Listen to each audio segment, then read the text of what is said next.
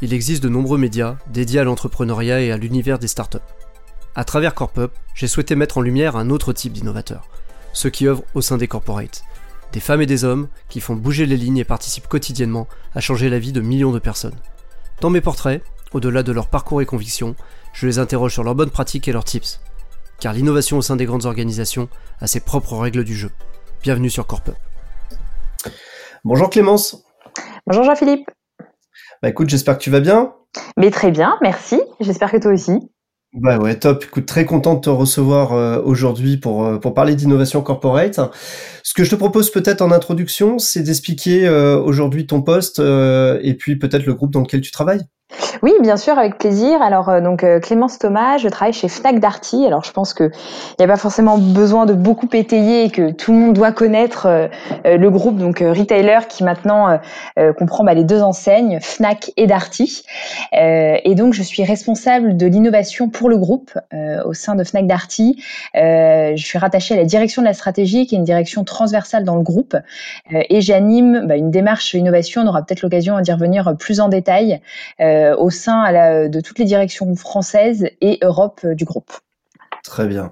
Alors tu sais que j'aime bien demander, parce que je crois que tu, écoutes le podcast, tu sais que j'aime bien demander euh, la définition de l'innovation à mes invités. Est-ce que tu veux bien te prêter au jeu? Bah oui, volontiers. Et euh, non, figure-toi que c'est une très bonne question parce qu'alors nous, on se l'est posé, euh, euh, enfin justement, je dirais pas d'emblée, euh, quand on a mis en place la démarche, puisque du coup j'ai contribué à, la mise en place du, poste et de la démarche au sein du groupe. on est parti, je veux dire, un peu bien en tête en se disant voilà, il faut faire des choses autour de l'innovation, on va créer ce poste, on va mettre en place une gouvernance, etc., etc. et donc on a commencé à animer, à, solliciter autour de nous différentes parties prenantes, à leur dire voilà, on lance l'innovation, etc etc. Puis à un moment, on s'est dit, mais finalement, qu'est-ce qu'on entend par innovation? Euh, Et donc, on s'est posé de façon un peu formelle dessus sur euh, déjà ce que nous on concevait et comment est-ce qu'on voulait euh, la présenter et la définir. Et c'est vrai que bah, on s'est retrouvé un petit peu en difficulté, je dirais, parce que finalement, on savait pas trop par quel bout le prendre. C'est extrêmement large. La définition qu'on a retenue, et je pense que c'est celle du coup qui, est aussi la mienne, euh, c'est euh, que l'innovation va concerner la mise en place d'un process, d'un service ou d'un produit euh, nouveau. Euh, donc nouveau, ça veut dire quoi? Ça veut dire que c'est quelque chose qu'on faisait pas euh, jusqu'à présent. Ça veut pas forcément dire que c'est complètement waouh ou disruptif. En tout cas, c'est le passage d'un état A à un état B euh, qui va permettre de faire voilà une évolution qui sera plus ou moins importante, qui concernera soit voilà dans le cadre de Fnac Darty un nouveau service ou une nouvelle offre de produits, soit une nouvelle méthodologie, une nouvelle façon de travailler. donc on a vraiment pris cette définition relativement, je sais pas s'il faut dire basique, mais en tout cas assez simple euh, et je trouve que c'est celle qui permet aujourd'hui, euh, alors ça reste très large et ça peut aussi contribuer à faire euh, du terme innovation un terme un peu galvaudé, mais en tout cas c'est celle qui représente le mieux, je pense, les différents usages qu'on a du Très bien. Et bon, tu as commencé à évoquer un petit peu les objectifs du coup hein, de l'innovation dans le groupe Fnac Darty. Est-ce que tu peux nous expliquer aujourd'hui quels sont bah, vos grands enjeux, vos grands travaux? Bien sûr.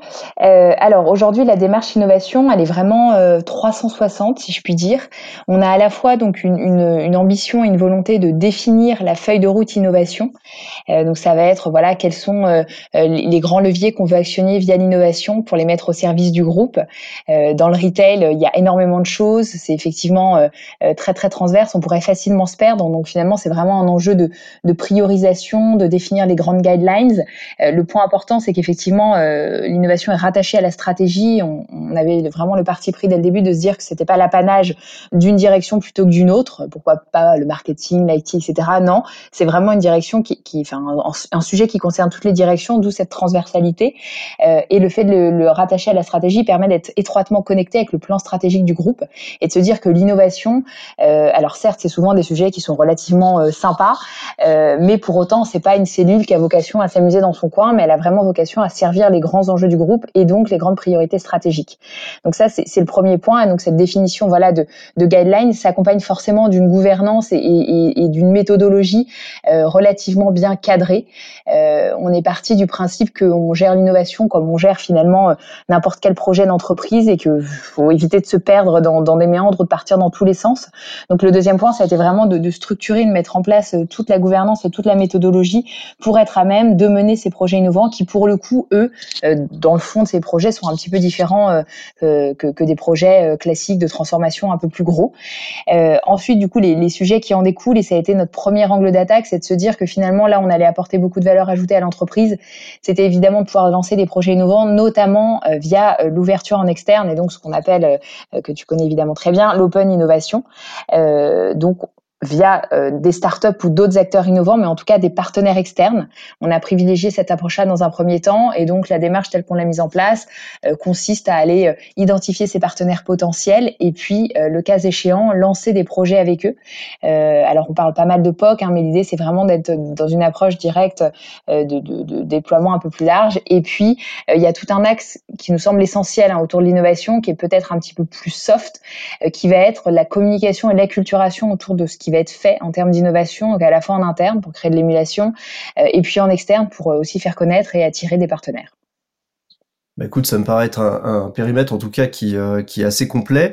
vous êtes organisé comment? Au-delà effectivement du rattachement de ta fonction à la direction de la stratégie aujourd'hui comment vous êtes organisé? Vous avez une équipe centralisée? Vous avez des relais? Alors, tout à fait, c'est vraiment une direction qui est, qui est centralisée, euh, et donc c'est ce que j'évoquais euh, en présentant hein, mon périmètre, c'est vraiment le périmètre du groupe qui va comprendre l'ensemble des fonctions euh, sièges plutôt françaises, parce qu'on est quand même un, un, groupe français, et puis évidemment un lien avec nos différents nos différentes équipes en, en pays, en Europe.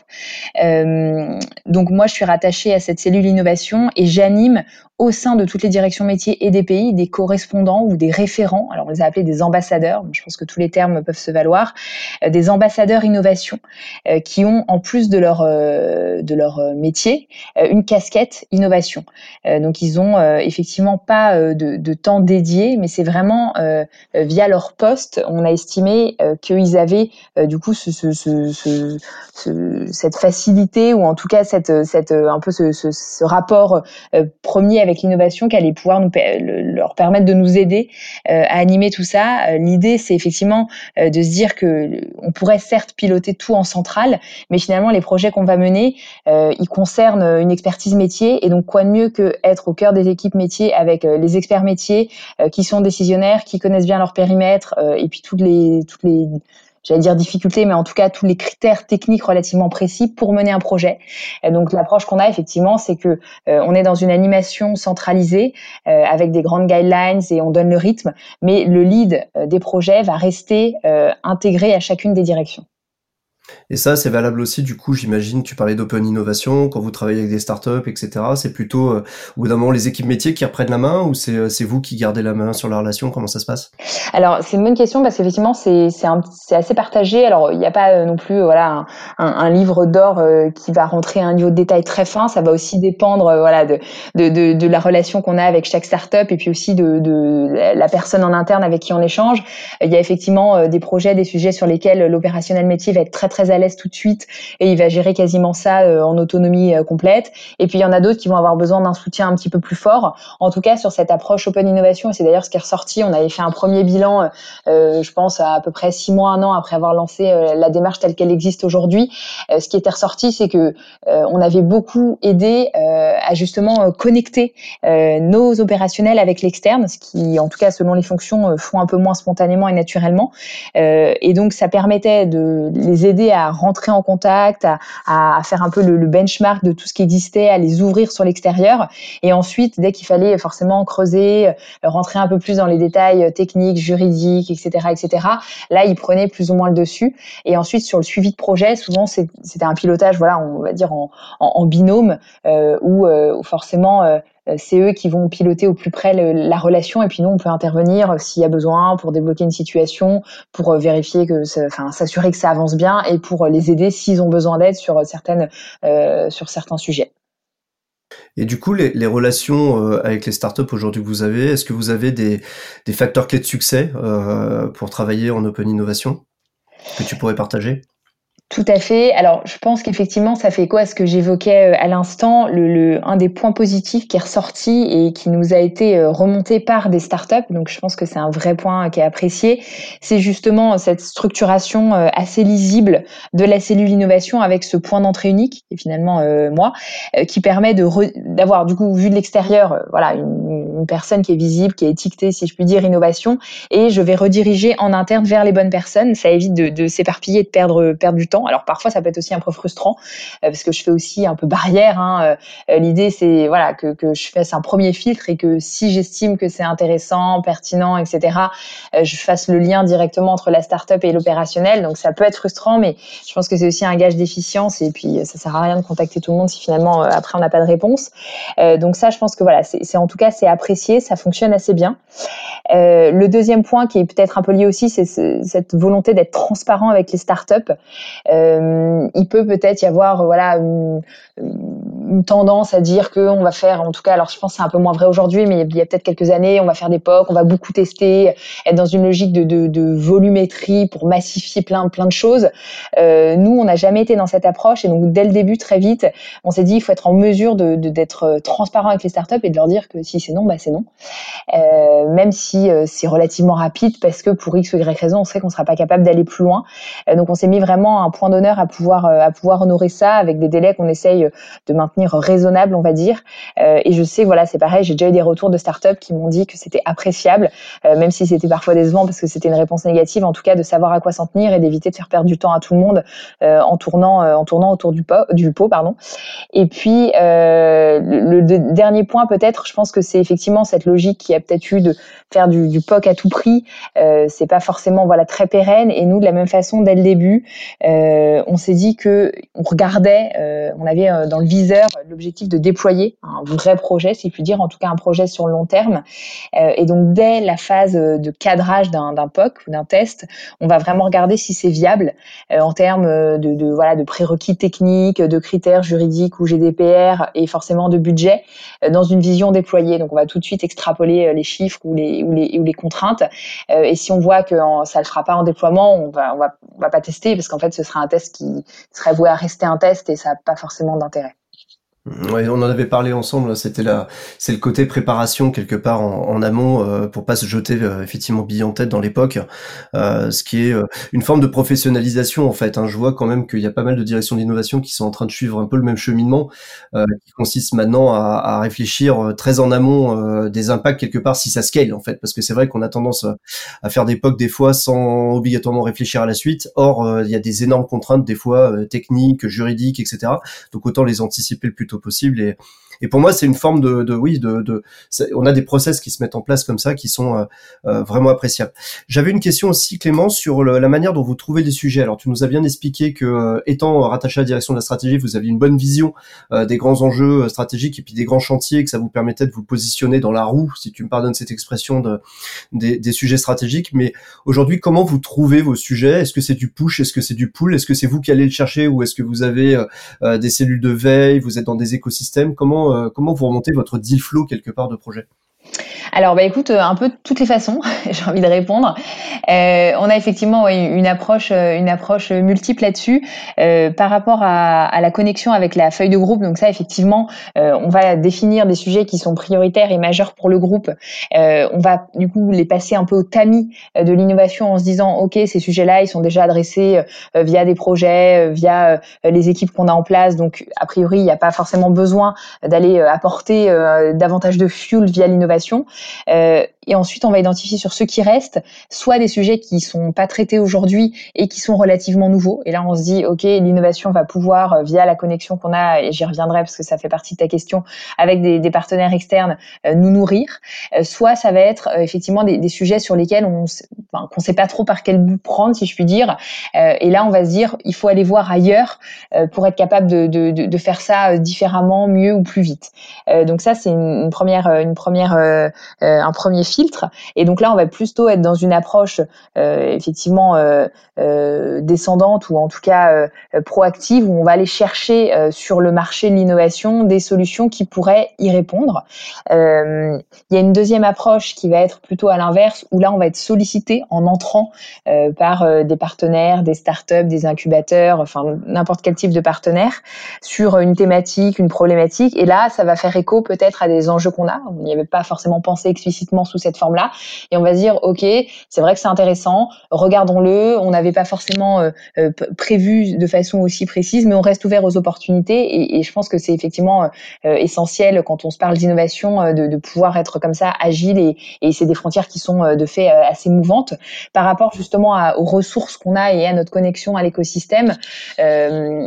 Voilà, on s'est dès le début questionné sur, quand je te parlais tout à l'heure de gouvernance et de structuration, sur justement comment est-ce qu'on voulait s'outiller par rapport à, à, cette démarche qui était relativement nouvelle dans la forme qu'elle a aujourd'hui.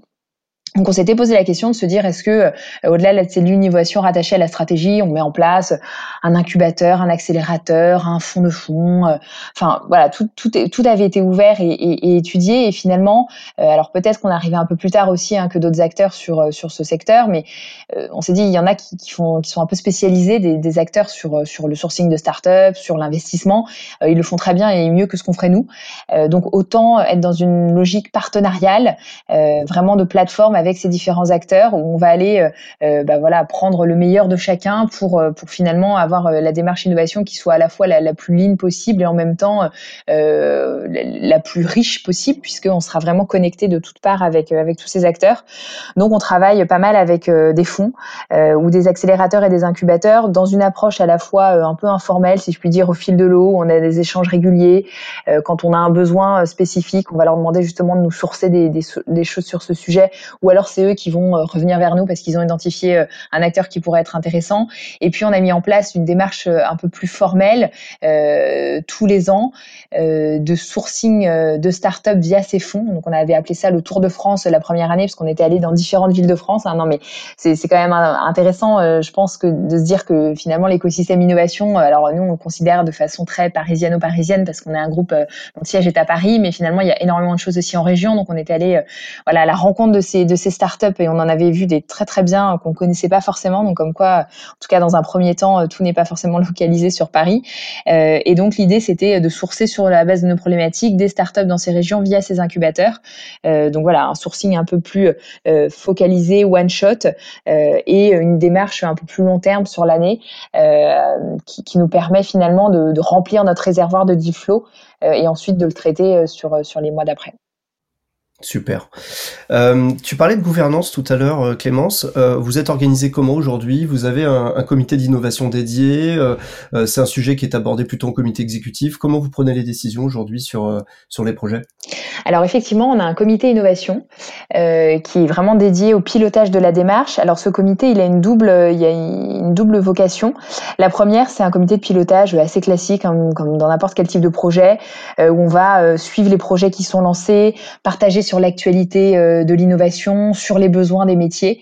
Donc il y a vraiment un échange euh, à double sens. Euh, moi, je vais partager des infos sur ce que j'ai fait, ce que j'ai vu, ma prospective, tel salon, et les métiers vont remonter les besoins, l'avancement de leurs projets avec des startups ou avec d'autres d'autres d'autres types d'acteurs ou en interne évidemment. c'est très ouvert comme comité. Les parties prenantes de ce comité, c'est l'ensemble de nos ambassadeurs innovation. Donc c'est un comité qui est transversal, là où c'est vrai qu'aujourd'hui il y a quand même malgré tout euh, une forme de silo hein. dans l'entreprise. On va avoir des comités par grand type de projet, mais c'est très rare qu'il y ait un comité qui réunisse vraiment l'ensemble des directions du groupe. Euh, et l'objectif, c'est de se dire que finalement, tout le monde euh, est légitime pour y participer, quand bien même il y a des sujets qui vont peut-être pas concerner chacun directement. Finalement, c'est aussi un peu une forme de culture générale de l'entreprise autour de l'innovation. Et tout le monde peut avoir son avis et son mot à dire sur ce qui est pertinent ou pas selon lui pour la politique innovation du groupe. donc ça, c'est voilà cette première approche. Je suis beaucoup dans une démarche de co-construction donc tous les ans, quand on va actualiser nos priorités innovation, quand on va euh, écrire la feuille de route pour l'année, euh, voilà, on, la travaille dans le cadre de ce comité, on la on la valide ensemble avant d'aller la présenter et de la faire valider par la direction générale. Donc c'est vraiment une instance de, de, travail et de co-construction et pas juste voilà de partage descendant d'informations ou de reporting. Vraiment loin de nous cette idée. ça c'est le premier aspect. Le deuxième aspect du comité, c'est qu'il a aussi une fonction de décision et de validation de lancement des projets innovants. Alors plutôt des projets en phase de test ou de POC qui sont sur un périmètre euh, un peu plus limité, mais c'est aussi ça qui, permet de rendre euh, possible le fait de les valider, de les partager euh, en sortant des process classiques de l'entreprise. Et donc là encore, chacun, chaque membre du comité est légitime pour valider un projet en tant que représentant de l'entreprise. C'est ouvert à tous les à toutes les directions qui viennent si elles ont un projet innovant le présenter. Et en séance, on est capable de le valider, de le refuser en précisant évidemment pourquoi ou de demander des précisions.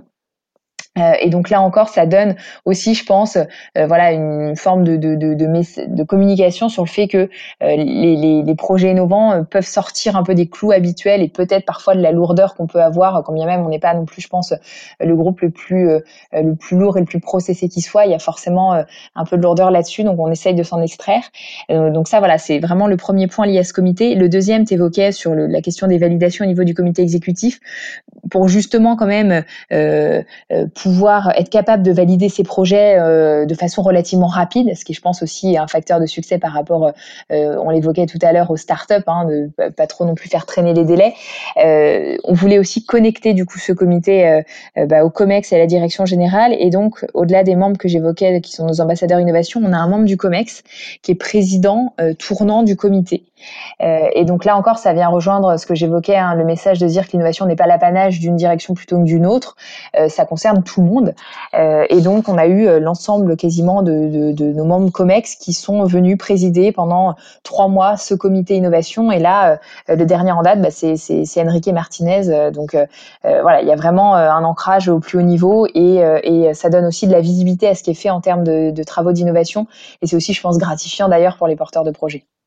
Ouais, c'est clair. Non, c'est intéressant. Je, je, je, trouve que le principe de présidence tournante euh, est un est un tips qu'on peut qu'on peut donner à nos auditeurs parce que c'est quelque chose que je trouve euh, que je trouve particulièrement pertinent. Euh, je voulais qu'on revienne un peu maintenant sur toi, Clémence, si je peux me permettre, et qu'on parle un petit peu de ton parcours parce que je sais que bah, parmi nos auditeurs, on a notamment pas mal d'étudiants qui se posent la question de savoir qu'est-ce qu'il y a derrière ce ce métier comme ça qui a l'air un peu vaporeux d'innovation par moment. et donc, je trouve c'est intéressant bah, de partager en fait un peu les, les parcours et puis les, euh, les, les, les, motivations aussi qui t'ont amené à, à, travailler dans ce job. Euh, donc voilà, je voudrais que tu puisses nous expliquer un peu ton, ton historique euh, professionnel en tout cas. Bah oui, non, non, avec euh, avec plaisir. Écoute, si ça peut inspirer, euh, c'est super. Donc moi, j'ai rejoint le groupe Fnac Darty il y a il y a quatre ans maintenant. Auparavant, je faisais du conseil en stratégie management sur des problématiques assez variées au sein de secteurs très différents. et sur la fin, je, je me suis focalisée sur le retail, ce qui m'a du coup assez naturellement amené chez Fnac Darty, que j'ai intégré au sein de la direction de la stratégie. à un moment où euh, la Fnac et, Darty étaient euh, juste en train de se rapprocher, donc il y a eu beaucoup de travaux à faire sur euh, bah, les chantiers de, fusion et de rapprochement avec l'écriture du premier plan stratégique groupe, et puis de nombreuses missions autour de, l'organisation, de, la nouvelle organisation, des nouveaux chantiers qui, découlaient du plan stratégique, et puis voilà la, gestion de projets ad hoc en fonction des, différentes problématiques. donc c'était un positionnement, hein, la direction de l'innovation qui est relativement opérationnel. Chez Fnac Darty, on est vraiment dans, dans, la gestion des projets avec les métiers. Je, je sais que dans certains groupes, les directions de la stratégie vont plutôt avoir une dimension très prospective. On a forcément un petit peu cette, cette fenêtre-là. Bon, après, le retail, je pense que la prospective est relativement euh, à moyen terme. On peut difficilement euh, se, se projeter euh, sur le retail dans 30 ans. Hein, mais euh, en tout cas, voilà, on est vraiment dans une approche de gestion de projet euh, en coordination assez forte avec les métiers et puis sur avec l'objectif d'engager l'ensemble des différentes parties prenantes. Euh, et donc, assez naturellement, dans le cadre de ces différentes missions au sein de la stratégie, on a fait euh, le constat que sur l'innovation, on manquait un peu de structure et donc d'efficacité. Euh, et donc au début, on a commencé à travailler l'innovation comme n'importe quelle autre mission porté par la direction de la stratégie et c'est là qu'on s'est rendu compte que ça suffisait pas. Euh, et alors pourquoi finalement moi j'ai évolué vers ce poste? Il y, a, deux il y a deux raisons je pense. La première c'est déjà en termes de besoins, on a fait le diagnostic de quel, quel était le type de poste et de profil dont on avait besoin pour piloter l'innovation et, je crois que je l'ai un petit peu évoqué tout à l'heure. Hein, euh, finalement piloter l'innovation c'est comme piloter un projet classique. Euh, certes alors faut un peu de connexion avec le réseau etc etc mais finalement faut quand même être bien organisé peut-être encore plus que dans un autre projet parce qu'on pourrait facilement se perdre. Donc c'est vraiment de la gestion de projet.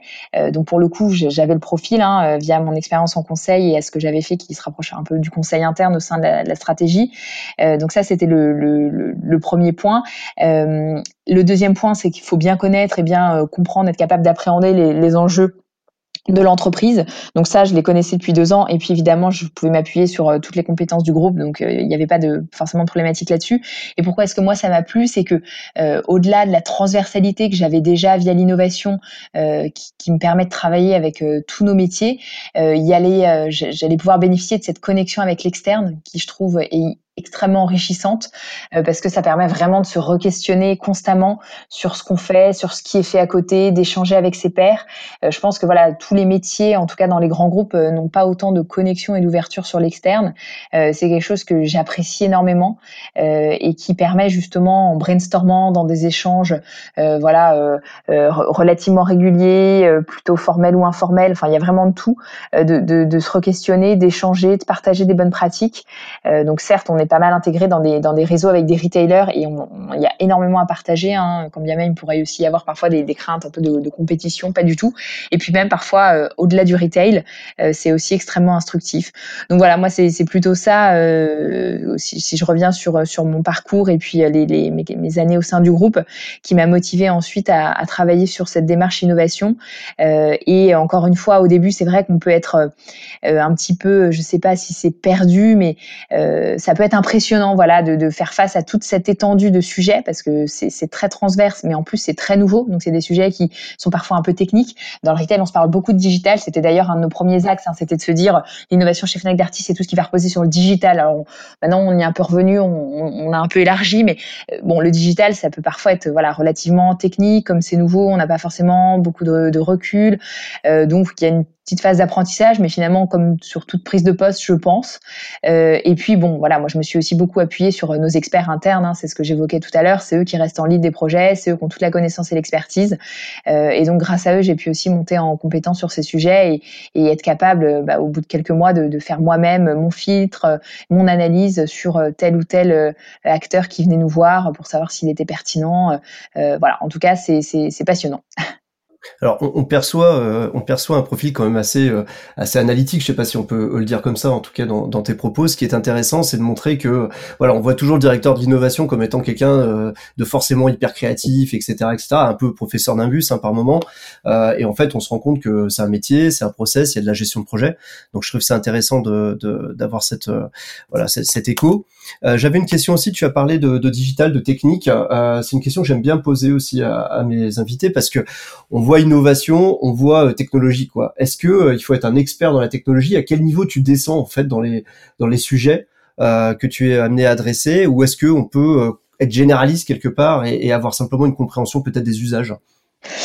Bah, écoute, je sais pas si j'ai une réponse très tranchée à cette question. Je pense que je pense que les deux sont possibles et que selon le profil qu'on a et l'expertise et les compétences qu'on a, on, on, on, fera quelque chose de différent avec un poste à peu près similaire. Hein. Encore une fois, euh, euh voilà, c'est relativement mouvant. Ça dépend aussi évidemment des attentes que que qu'on a de la part de, de, de son entreprise. Hein. Et puis, je pense que d'ailleurs le, casting de l'entreprise, en fonction de ce qu'on cherche, va aussi dépendre de ça.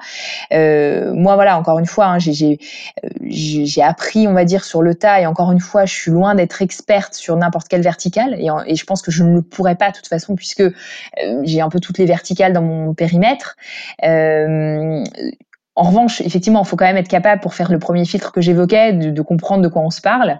Euh, pour moi, ça va nécessiter de bien comprendre comment on fonctionne aujourd'hui au sein du groupe, euh, donc d'être capable de, maîtriser à peu près euh, la technique, ce qui est en place, euh, les outils, le, fonctionnement en termes de process interne, pour ensuite, quand on va euh, interagir avec un acteur externe, savoir à quel endroit il viendrait se plugger, ce qu'il va apporter ou pas apporter, parce que parfois c'est redondant avec ce qu'on a ou voilà. donc ça, c'est un, premier point. Et, sur le deuxième, sur plus la partie technique, effectivement, euh, aujourd'hui il y, y, a, des sujets qui reviennent beaucoup. Alors c'est parfois des buzzwords, mais mais je, sais, je sais pas s'il faut en prendre un. Par exemple, le blockchain. Euh, alors effectivement, au début, quand je suis rentrée dans le poste et que je, je me souviens plus exactement, mais que j'ai peut-être dû voir la première fois un acteur qui disait je travaille sur de la blockchain. Je pense que je me suis dit waouh, qu'est-ce que ça veut dire? Euh, J'ai un petit peu creusé en échangeant avec ces acteurs. On apprend beaucoup en fait en parlant avec eux, et puis la plupart du temps, ils sont quand même relativement euh, pédagogues et didactiques. Donc ça, c'est le premier point. C'est vraiment en échangeant. C'est pour ça que je disais apprendre sur le tas. Ensuite, je, je pense que je suis allée me documenter lire euh, sur euh, différents sites. Et pour le coup, la blockchain, il y a eu pas mal d'articles explicatifs là-dessus. Et donc, c'est comme ça que peu à peu, on apprend. Et ensuite, en échangeant en interne avec euh, nos équipes sur les cas d'application, alors là, c'est plutôt en logistique de la blockchain. Finalement, on recompose toutes les, toutes les pièces du puzzle. Donc voilà, je pense que c'est c'est vraiment euh, en fonction euh, un, peu à géométrie variable, en fonction de des attentes, de ses envies aussi. Euh, moi, encore une fois, vu la transversalité du poste, j'ai préféré voilà, on va dire être capable de faire un premier filtre, un premier diagnostic, et ensuite, quand ça devient très précis, je vais m'appuyer sur nos experts métiers. Et très honnêtement, il y a des sujets, notamment quand on se parle d'innovation IT, mais vraiment sur la partie très un peu brute. Hein, ça m'arrive hein, de d'être perdu et déjà fait des réunions et j'étais très transparente à la fois avec la startup ou l'entreprise et avec nos référents métiers, en l'occurrence de l'IT, sur le fait que j'étais j'étais larguée. Hein, ça m'est arrivé quelques fois. Euh, bon, et je pense que encore une fois, c'est aussi euh, dans ce cas-là, euh, bah, je, je, me mets un peu en retrait et je laisse les experts parler entre eux. Et ça se passait d'ailleurs très bien. Super. Et j'avais peut-être une dernière question puisqu'il nous reste il nous reste deux minutes euh, sur la partie euh, euh, évangélisation. Tu as parlé un peu de communication au début de notre entretien. Je sais que c'est parfois un point un peu compliqué des, jobs comme le tien de d'essayer de d'expliquer à quoi sert l'innovation, pourquoi c'est utile, etc. C'est quelque chose que tu perçois ou ou pas du tout en fait dans ton dans ton job actuel? Si, si, si, complètement. En fait, moi, je pense que la, la clé là-dessus, c'est le temps. Euh, c'est vraiment le temps. Ça prend du temps en fait de mettre en place une démarche d'innovation. Et d'ailleurs, au début euh, de ma prise de poste, c'était les premiers mois, j'étais un peu frustrée là-dessus. Euh, mais ça prend du temps d'embarquer les équipes, de faire comprendre la valeur ajoutée de l'innovation. il y a effectivement chacun un peu sa religion là-dessus. Et je pense que c'est aussi peut-être le revers de la médaille du fait que c'est un peu galvaudé, que tout le monde se targue de faire d'innovation. Donc, je pense que malheureusement, bah voilà, ça peut aussi desservir ce, ce, genre de démarche. nous, on a aussi beaucoup dans cette approche de se dire que au-delà de faire vraiment du disruptif et de la partie projet, on voulait aussi innover sur euh, la façon de faire, la méthodo, les projets. Euh, donc c'est vraiment de la transfo et, et c'est long et ça demande du temps des équipes. Et ça c'est voilà le, le, deuxième euh, point sur lequel je considère le temps, c'est que euh, on a besoin d'avoir euh, forcément un peu de temps dans les équipes métiers. C'est pas toujours facile parce qu'on est dans des logiques de priorisation avec forcément voilà des, feuilles de route qui sont ce qu'elles sont et des objectifs qui sont ce qu'ils sont. Et, donc voilà, on va avoir potentiellement du, mal à dégager du temps parce que finalement la plupart de ces projets innovants, si on veut qu'ils aient vraiment de l'impact, euh, bah faut ça va nécessiter un petit peu de temps, le temps qu'ils fassent leurs preuves. Là encore, on tourne toujours autour du temps, je me répète, hein, mais euh, avec des prises de risques qui sont parfois relativement importantes, euh, et donc on n'est pas prêt toujours à faire ce pari-là. Donc ouais, l'évangélisation pardon est vraiment essentielle. Euh, et puis après, je pense que comme dans toute gestion de projet, on aura des alliés. Euh, d'autres qui seront indifférents et puis des réfractaires. Donc, il faut s'appuyer sur ceux qui veulent, qui sont moteurs. Euh, c'est vraiment comme ça d'ailleurs qu'on a construit notre référent d'ambassadeur innovation. Hein. C'est des gens qui avant tout ont envie et y croient. Euh, et je pense que c'est comme ça que ça marche. Hein. Même si on n'a que 20% des forces vives qui sont impliquées, on pourra délivrer 80% de la valeur parce que on aura réussi à, identifier voilà les, bons points d'ancrage avec les, les bonnes personnes oui, avoir envie, y croire. Je pense qu'on peut terminer sur, euh, ces deux, euh, bah ces deux termes qui résument bien, euh, je pense, le monde de l'innovation corporate actuellement. Bah, écoute, Clément, je te remercie beaucoup pour le temps que tu as passé avec nous. Merci pour, pour cette interview. Et puis, bah, écoute, je te souhaite une très bonne journée. Bah, merci, merci à toi pour ce temps de parole. À bientôt.